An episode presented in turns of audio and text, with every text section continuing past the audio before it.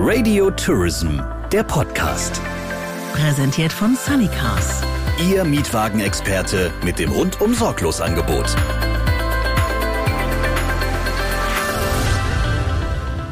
Hallo und herzlich willkommen zur vierten Folge. Ich bin Sabrina Gander und ich freue mich, dass Sie wieder eingeschaltet haben. In jeder Folge beschäftigen wir uns im Radio Tourism Podcast mit den wichtigsten Themen der Touristik. In den letzten Ausgaben ging es unter anderem um die Trends 2019, die Zukunft des Wintertourismus in den Alpen, Overtourism und heute gibt es ein Exklusivinterview mit einem Mann, dessen Name mittlerweile für eine der umsatzstärksten Kommunikationsagenturen Deutschlands steht. Thomas Wilde. Seine Agentur Wilde und Partner wurde 1986 gegründet und gilt als führender PR-Spezialist in Europa für die Segmente Travel and Tourism, Transport and Logistics und die Hospitality Industry. Im Monat März richten sich alle Augen auf die Messe der Branche, die ITB 2019 in Berlin.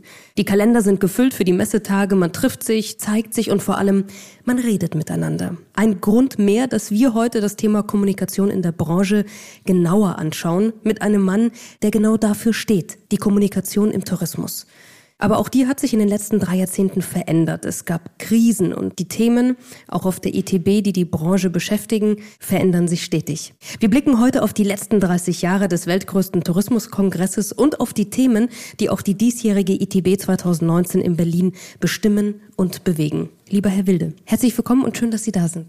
Dankeschön, ich freue mich auf das Gespräch. Herr Wilde, erinnern Sie sich noch an Ihren aller, allerersten Tag auf der ITB? Ehrlich gesagt, nein. An den allerersten Tag erinnere ich mich nicht, aber ich erinnere mich daran, dass ich sehr aufgeregt war, dass ich überwältigt war von der Größe dieser Messe und von der Internationalität. Also das hat mich sofort in den Bann gezogen. Sie gehen durch Messehallen und gehen von Polen, über Deutschland, in die Karibik und ähm, jede Halle ist mindestens so groß wie eine große Sporthalle.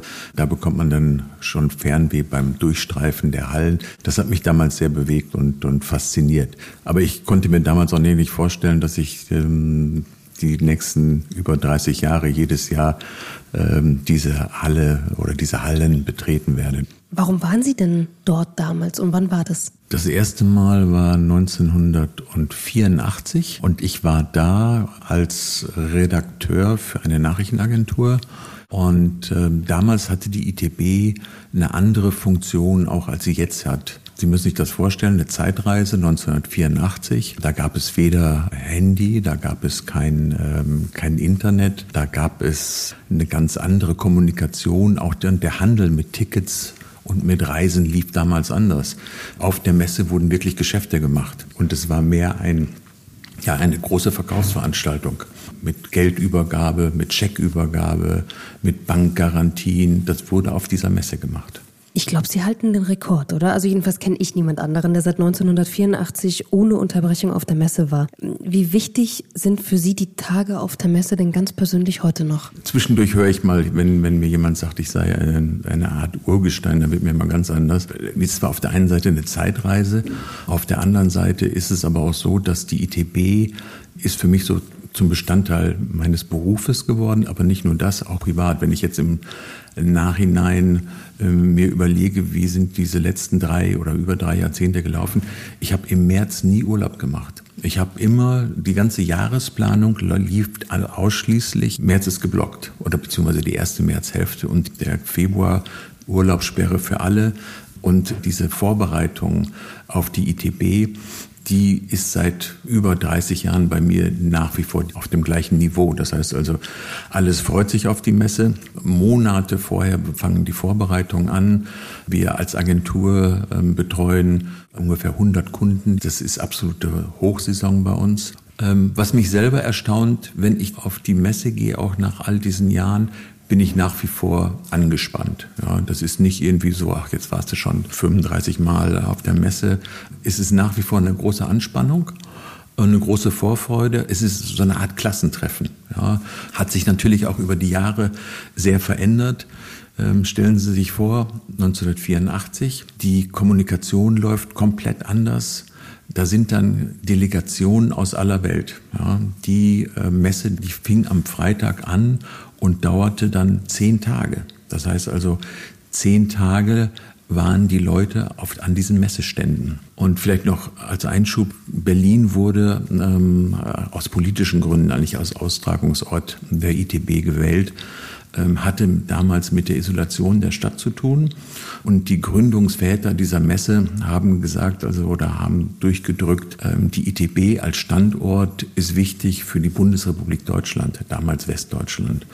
Ähm, wenn jetzt eine, eine Delegation nach, sagen wir aus USA, von irgendeinem Bundesstaat, der dort ausstellt, die Koffer packt und fährt man irgendwie nach Berlin. Das heißt also, ich muss zwei Tage vorher fahre ich weg und bin dann zehn Tage in so einer Messestadt. Und dann fahre ich dann anschließend wieder zurück. Das heißt also irgendwie zwei Wochen bist du für so eine Messe weggepackt. Das ist heute unvorstellbar. Ja. Weltweit gibt es oder gab es damals und gibt es nach wie vor zwei Messen, die relevant sind für die internationale Reiseindustrie. Das ist der World Travel Market in London und eben die ITB. Jetzt bleiben wir noch mal ein bisschen in der Vergangenheit, ganz kurz wenigstens. Denn 1986 war Wilde und Partner ihrer Agentur ja noch ein Traum. Was hat Sie denn dazu bewogen, diese Agentur zu gründen? Was ist da passiert? Ich war Redakteur oder Korrespondent für eine internationale Nachrichtenagentur. Dann, wie der Zufall es will, also ich habe hier in München in einer Wohngemeinschaft gewohnt.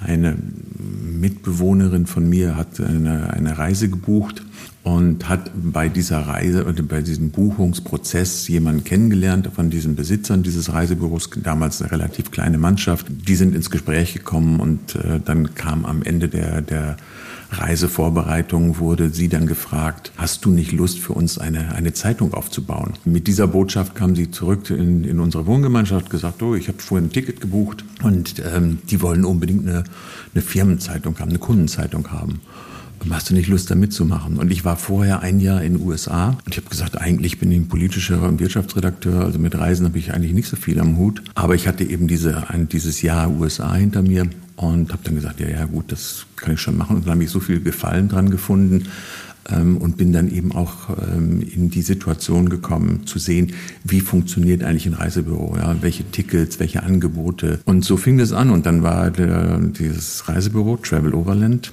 war die erste Station, da habe ich dann die, die Kommunikation und Werbung gemacht und äh, die nächste nächste Etappe war ein Anruf, der dann kam ob Travel Overland die Generalagentur übernehmen wollte von einer britischen Fluggesellschaft, die nach Deutschland kam. Das war damals Air Europe. Und die dann gesagt haben, ja, wenn ihr die Generalvertretung macht, dann müsst ihr auch die ganze Kommunikation übernehmen.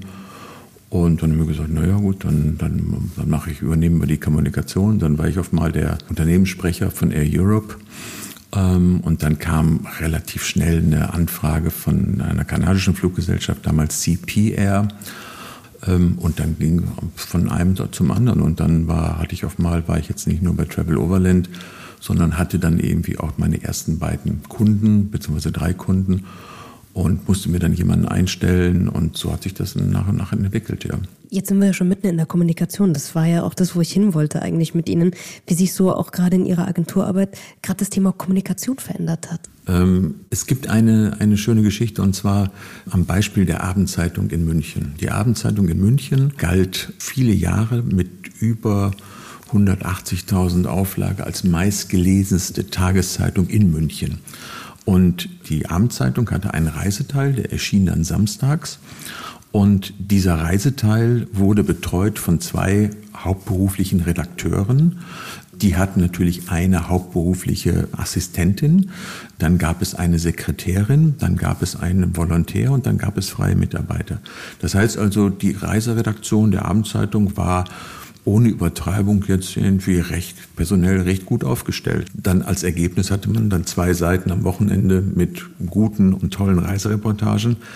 Wenn Sie sich heute angucken, die Abendzeitung stückelt sich Reiseberichte zusammen ähm, und hat nicht mehr diesen Anspruch, aber es gibt diesen klassischen, diese klassischen Reiseredakteure, die diese Freiheit haben und die Zeit haben oder Heute ist ein Reiseredakteur für eine normale, kleinere Zeitung einfach Luxus. Ja. Wo wir vorhin drüber gesprochen haben, ähm, Kanada, Skifahren, CP Air, CP Hotels, da wurde eine Meldung am Wochenende abgedruckt neues Sonderangebot für, weiß ich nicht, für, für 900 Mark ähm, nach Kanada zum Skifahren.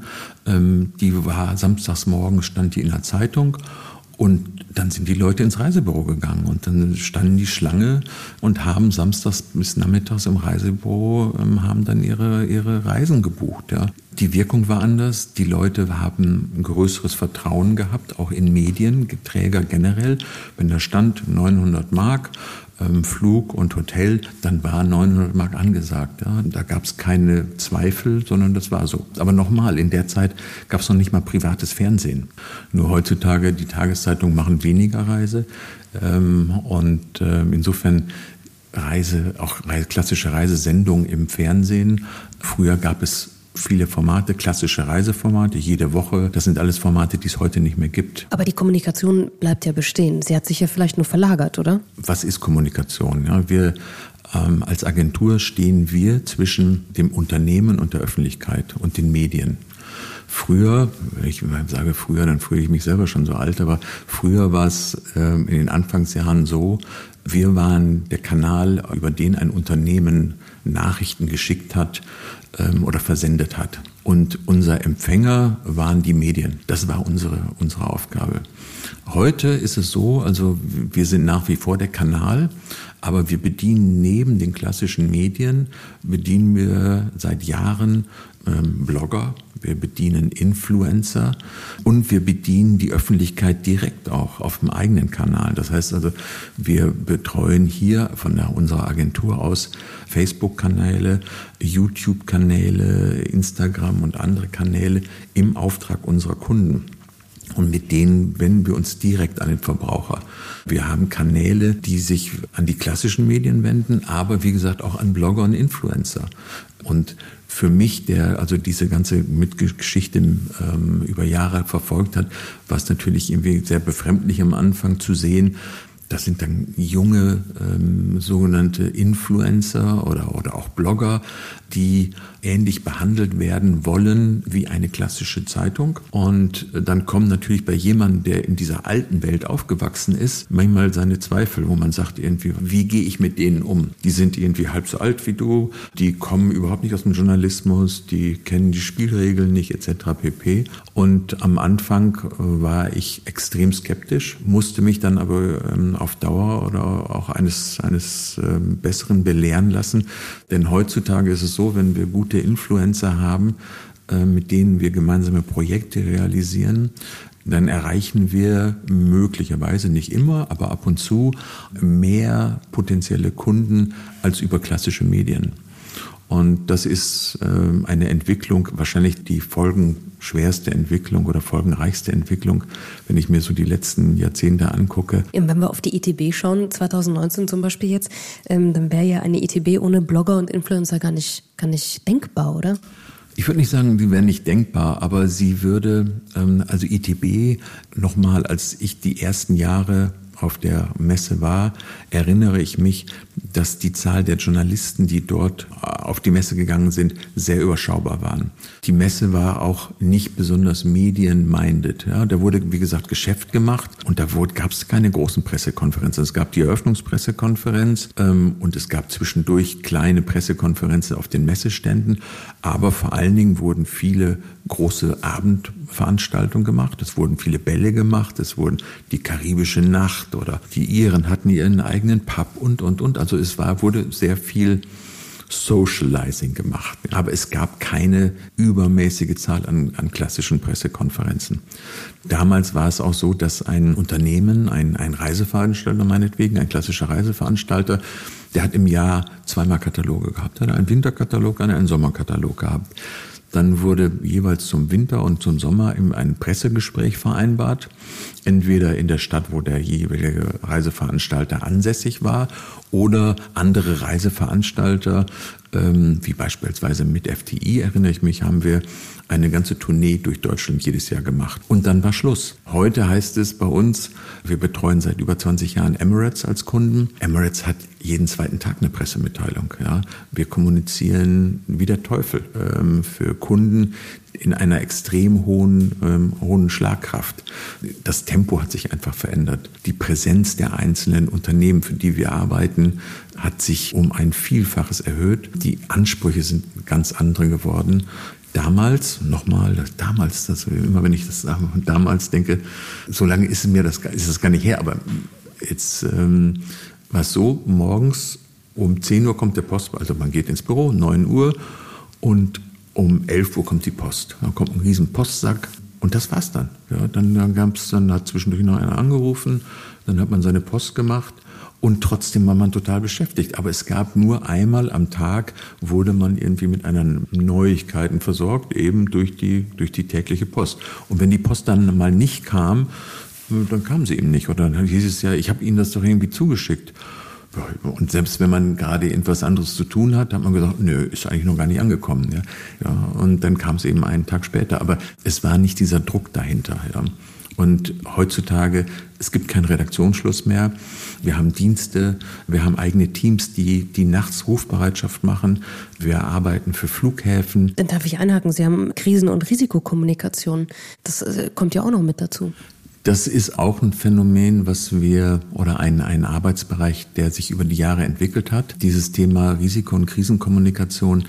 Es gibt unendlich viele Krisen. Und das, ich rede jetzt nicht von Flugzeugabstürzen, sondern es gibt jeden Tag bei uns Krisen. Und durch die, durch die Geschwindigkeit und durch die Social Media Aktivitäten ist natürlich eine Krise heutzutage viel präsenter, als sie damals war. Welche Krisen haben Sie denn erlebt, die die Branche so richtig schwer getroffen haben? Ich habe gerade schon gesagt, wir haben jeden Tag eine Krise. Das heißt also, wir haben jeden Tag, ob das Flugverspätungen sind oder ob das Unfälle sind. Wir haben natürlich Krisen gehabt, den äh, 11. September, Anschlag auf die Twin Towers in, in New York. Einer unserer Kunden ist Delta Airlines, die auch involviert waren.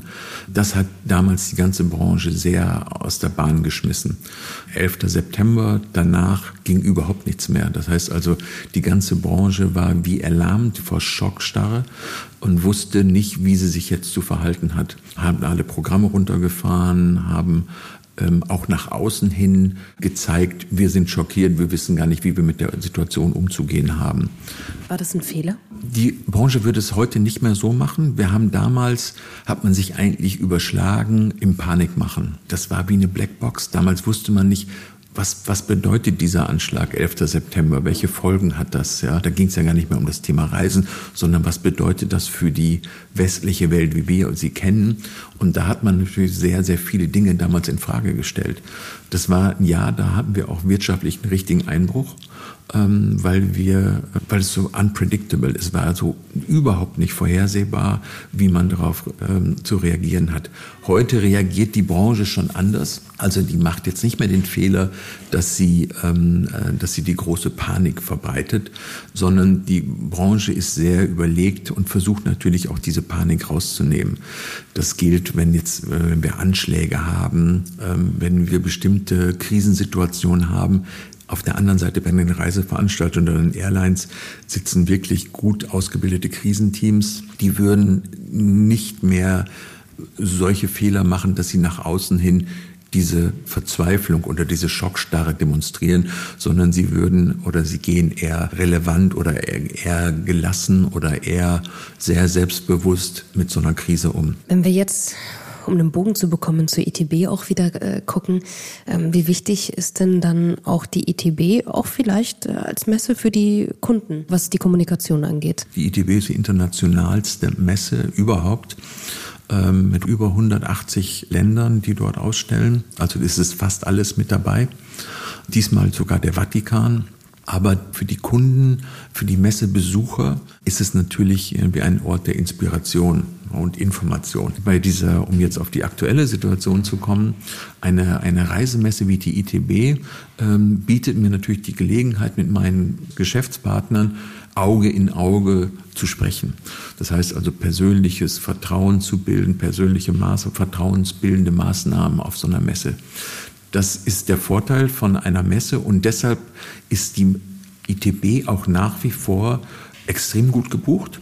Man könnte auch sagen, es gibt ja auch andere Beispiele wie die Cebit, die, die auf mal irgendwie nicht mehr stattfindet, ja, wo man sagt, nö, ähm, Cebit hat sich überlebt, würde bei der ITB aller Voraussicht nach nicht passieren, trotz und obwohl die, die ganze Reiseindustrie sehr stark digitalisiert wird, weil die Leute wollen nach wie vor ihren Partnern in die Augen gucken und wollen sich Informationen aus erster Hand holen. Und ich habe zum Beispiel persönlich habe ich aufgehört, Ski zu fahren, ähm, weil ich immer Angst hatte vor der ITB könnte ich mir irgendwie die Knochen brechen und ich könnte da nicht hin. Wäre für unser Geschäft richtig, richtig schwierig geworden. Heute gibt es den Travel Industry Club, es gibt verschiedene andere ähm, Formate.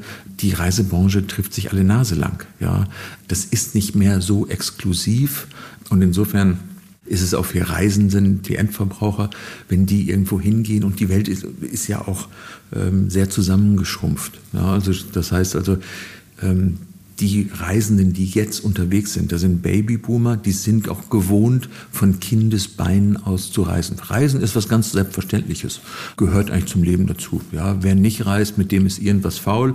Äh, wer nicht in Urlaub fährt, irgendwie da, da stimmt irgendwas nicht. Urlaub macht man, das ist, ist eine Errungenschaft, die stellt man auch gar nicht mehr in Frage. Insofern ist dieses, dieses Produkt Urlaub was Selbstverständliches, aber nichtsdestotrotz, also dieses, diese Besuche von Reisemessen, Vertrauen bilden, mit Leuten face-to-face -face sprechen, ist schon nach wie vor ganz, ganz wichtig. Gleich geht's weiter im Radio Tourism Podcast. Vorher bedanken wir uns aber noch bei unserem Hauptsponsor des Radio Tourism Podcast, bei Sunnycars, dem Mietwagenexperten. Hier gibt es keine versteckten Kosten, eine faire Tankregelung, unbegrenzte Kilometer, rundum Sorglosschutz und faire Bezahlkonditionen. Für den sicheren Fahrspaß im Winter sind Winterreifen in Deutschland, Österreich und der Schweiz von Oktober bis Ostern selbstverständlich. Alle Infos im Reisebüro und auf sunnycars.de. Übrigens, alle bisherigen Folgen unseres Podcasts und mehr Informationen zu Radio Tourism, der Spezialagentur für audiovisuellen Content für die Touristik, finden Sie auf radiotourism.de. Was sind denn aus Ihrer Sicht, um jetzt mal nach vorne zu blicken, die Trends und die Themen, die die Branche ja bewegen wird und wo Sie die Branche vielleicht auch ein bisschen in der Pflicht sehen? Klima, finde ich, ist eines der ganz, ganz großen Themen, die auf uns zukommen. Da wächst eine Generation ran, die ein ganz anderes Bewusstsein hat.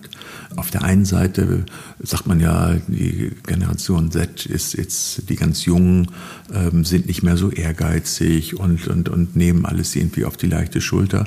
Aber es gibt eben auch äh, einen Großteil dieser jungen äh, Menschen, die, glaube ich, irgendwie ganz anders mit dem Thema Urlaub und Reisen umgehen werden. Äh, wenn wir in meinem Alter oder an, an unserer Generation machen sich nicht den Kopf, behaupte ich mal so, wenn sie dreimal im Jahr mit dem Flugzeug irgendwie in Urlaub fahren. Da wird sich sicherlich was ändern, dass das im Bewusstsein sagen, das passt nicht in meinen eigenen Footprint, ja, ich mache das nicht mehr.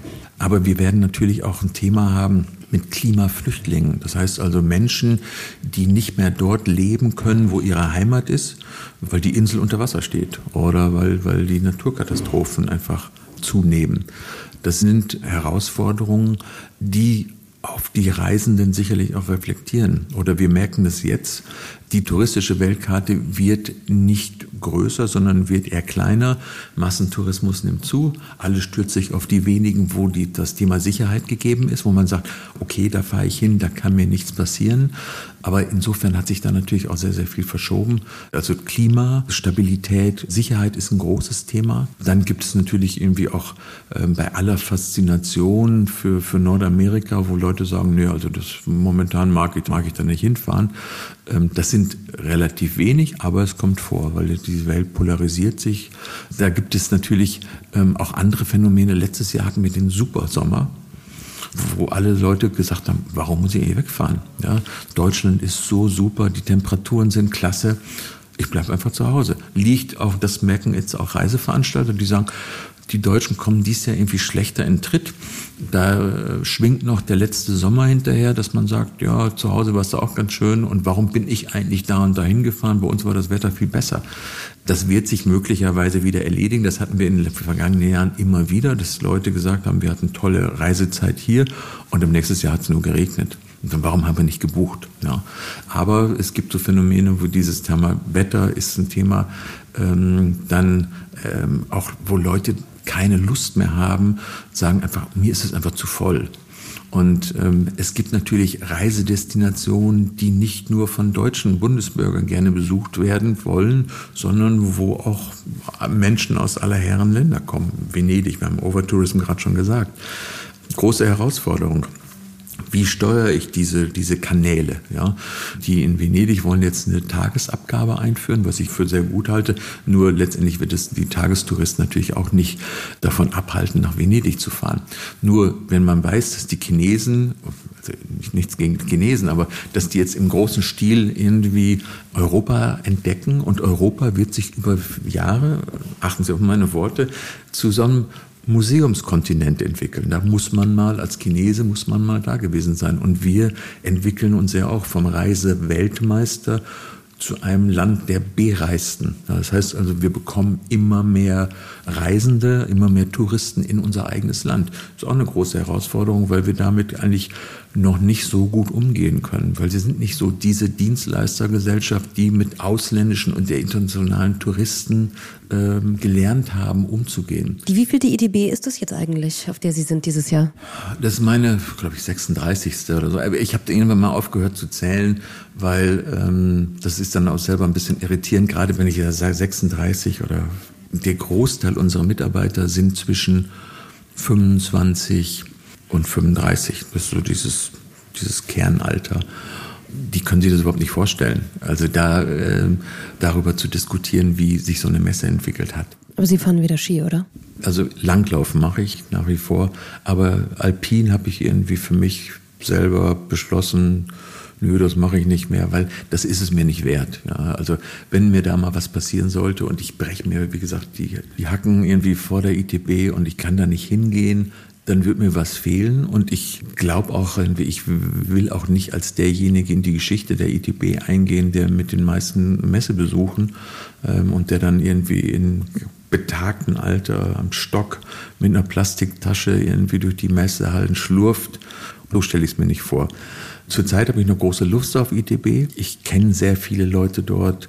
Es macht mir Spaß, also dieses Kribbeln vorher. Wie gesagt, ich bin ein Fan der ITB und werde es wahrscheinlich auch die nächsten Jahre bleiben. Und äh, wir haben heute ja wahnsinnig viel über die ITB erfahren, dem Branchentreff im Jahr oder wie Sie gesagt haben, auch für den einen oder anderen wahrscheinlich ein richtiges Klassentreffen. Ja, und ohne die richtige Kommunikation geht es nicht. Deswegen habe ich mich heute sehr gefreut, mit Thomas Wilde von Wilde und Partner zu sprechen, einer der führenden PR-Spezialisten für die Branche. Lieber Wilde, vielen, vielen Dank. Ja, ich bedanke mich für die Aufmerksamkeit und wie gesagt, nach der ITB erzähle ich Ihnen, wie die Messe dies Jahr gelaufen ist. Darauf freue ich mich schon sehr. So, und Sie wollen keine Folge von uns verpassen, dann abonnieren Sie uns doch einfach. Den Radio Tourism Podcast, den Podcast für die Touristikbranche. Jeden Monat sprechen wir über die wichtigsten Themen der Tourismusbranche und zwar mit den Experten aus der Branche. Und wenn Sie Fragen oder Anregungen haben, freuen wir uns auf Ihre Post über radiotourism.de. Radio Tourism, der Podcast. Präsentiert von Sunnycars. Ihr Mietwagenexperte mit dem rundum sorglos Angebot.